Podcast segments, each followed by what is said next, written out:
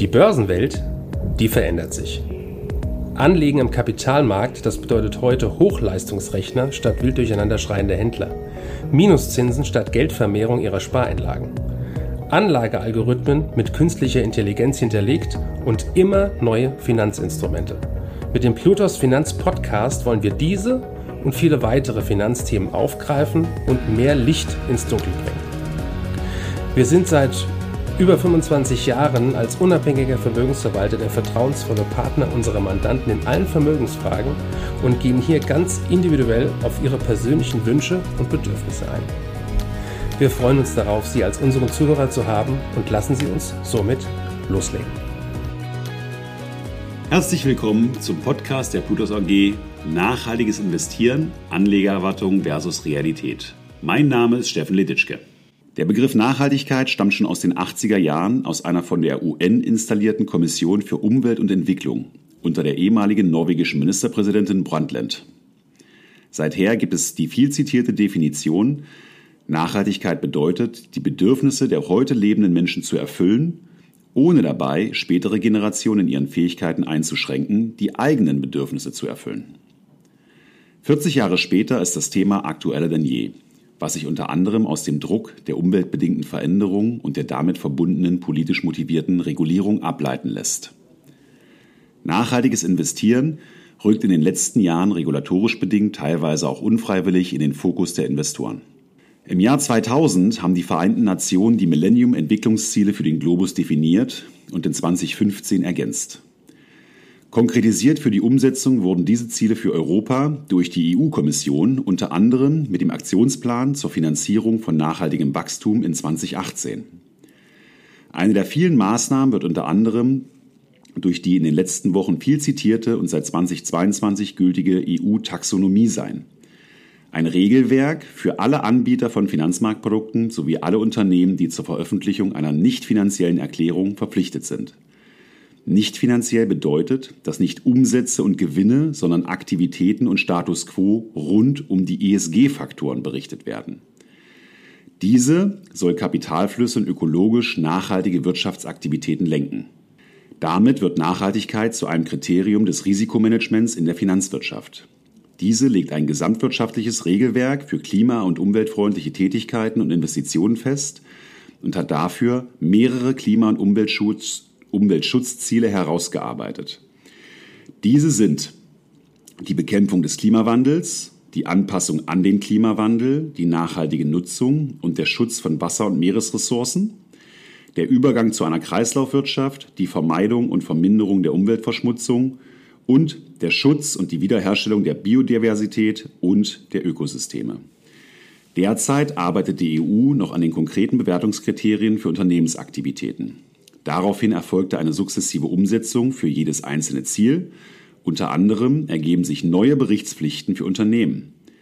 Kapitalmarktorientierte Unternehmen mit mehr als 500 Mitarbeitern müssen qualitative Angaben darüber machen, in welchem Umfang ihre Wirtschaftsaktivitäten nachhaltig im Sinne der Taxonomieziele sind.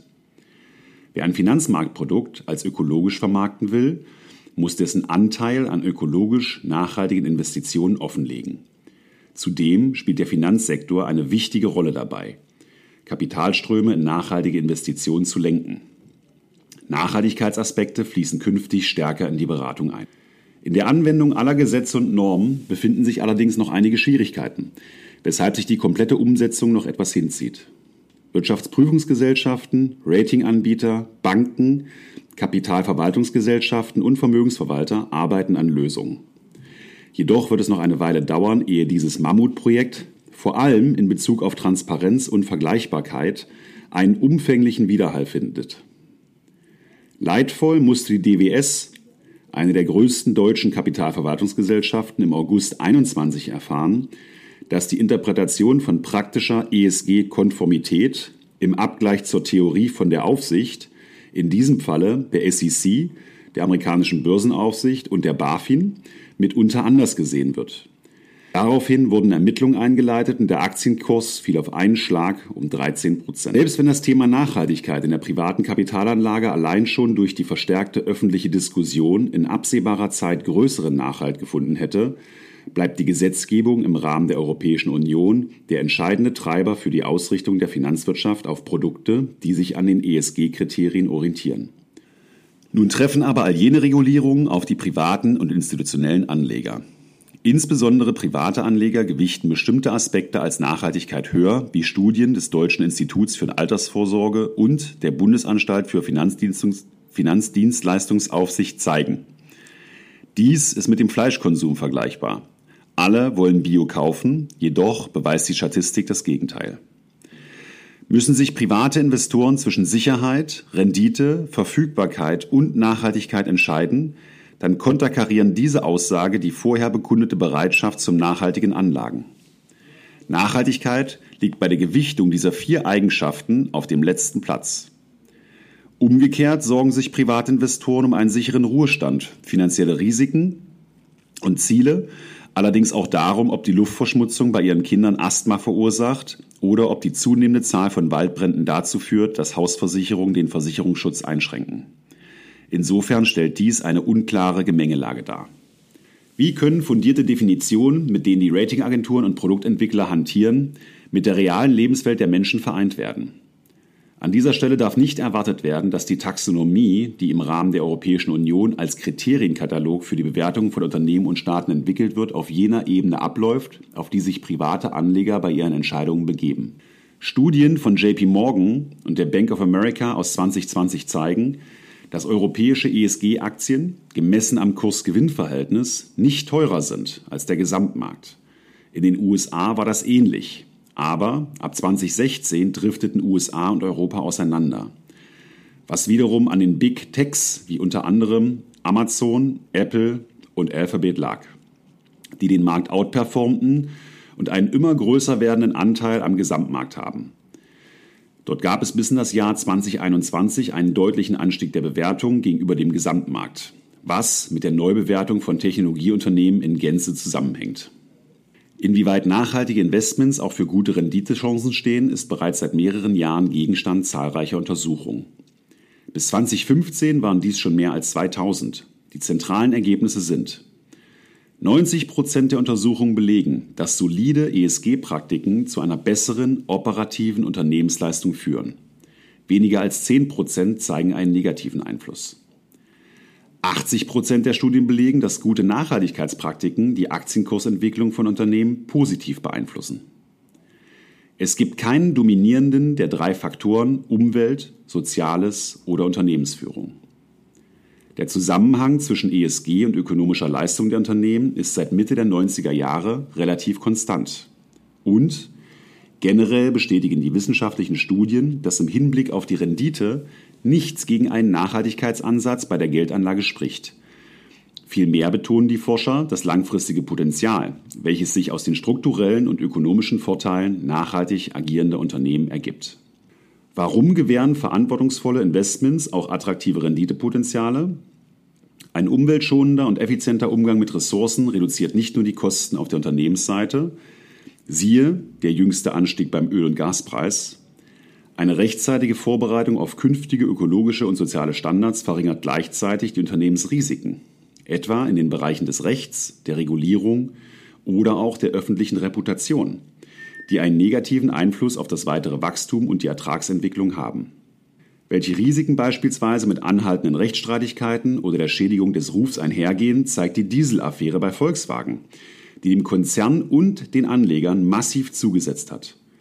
Ein verantwortungsvoller Umgang mit Mitarbeitern verbessert zudem die Motivation und die Arbeitsleistung schafft Freiräume zur kreativen Entfaltung und ist ein maßgeblicher Hebel zur Steigerung der Effizienz. Nachhaltig und verantwortungsvoll arbeiten Unternehmen punkten daher oft mit einer hohen Innovationsbereitschaft und gehen aktuelle globale Herausforderungen wie den Klimawandel sowie die zunehmende Digitalisierung der Arbeitswelt aktiv an. Für institutionelle wie für private Investoren entsteht durch den positiven Einfluss auf die Geschäftsmodelle ein deutlich attraktiveres Anlageumfeld in finanzkräftigen und zukunftsträchtigen Wachstumsmärkten. Mit Blick auf die wachsende Nachfrage nach nachhaltigen Geldanlagen können die Ertragschancen durch positive Renditeeffekte langfristig sogar noch weiter steigen. Die einzigen Nischenprodukte haben längst ihren Weg in den Mainstream gefunden und gewinnen stetig Marktanteile. Laut dem Forum Nachhaltige Geldanlagenmarktbericht Nachhaltige Geldanlagen 2019 wuchs das Investitionsvolumen allein in Deutschland innerhalb eines Jahres um rund 50 Milliarden Euro auf über 269 Milliarden Euro an. Zwar sind es heute größtenteils institutionelle Investoren, die ihr Geld unter nachhaltigen Gesichtspunkten anlegen, anlegen müssen, doch dass in Zukunft weit mehr Privatanleger auf Rendite und Nachhaltigkeit setzen, lässt sich bereits aus den aktuellen Entwicklungen ablesen. Insbesondere in Familien spielt das Thema Nachhaltigkeit bei der Geldanlage eine immer wichtigere Rolle. Fazit. Mit nachhaltigen Investments können Sie nicht nur etwas Gutes für Ihr Gewissen tun, sondern auch für Ihr Portemonnaie. Nachhaltigkeit und Rendite widersprechen sich nicht. Im Gegenteil. Als Anleger tragen Sie dazu bei, zukunftsträchtige Marktpotenziale zu erschließen und fördern die Wettbewerbsfähigkeit verantwortungsvoll agierender Unternehmen und Staaten. Je erfolgreicher sich diese strukturell und ökonomisch für die Zukunft aufstellen können, desto mehr profitieren auch Sie in ökologischer, sozialer und finanzieller Hinsicht. Danke für Ihre Zeit und Anhören unseres Plutos Finanzpodcasts. Ein Podcast, der Ihnen sowohl allgemeine Informationen zum aktuellen Marktumfeld sowie auch Wissen zu speziellen Themen wie Rohstoffe, Fonds oder auch Aktien einfach und effizient vermitteln soll. Wenn Ihnen der Podcast gefallen hat, dann hinterlassen Sie gerne eine Bewertung auf Apple Podcasts und folgen Sie dem Podcast auf Spotify. Teilen Sie ihn auch gerne auf Facebook, Twitter und LinkedIn und besuchen Sie uns auf plutos.de. Viel Spaß weiterhin und bis zum nächsten Mal, Ihr Plutos-Team.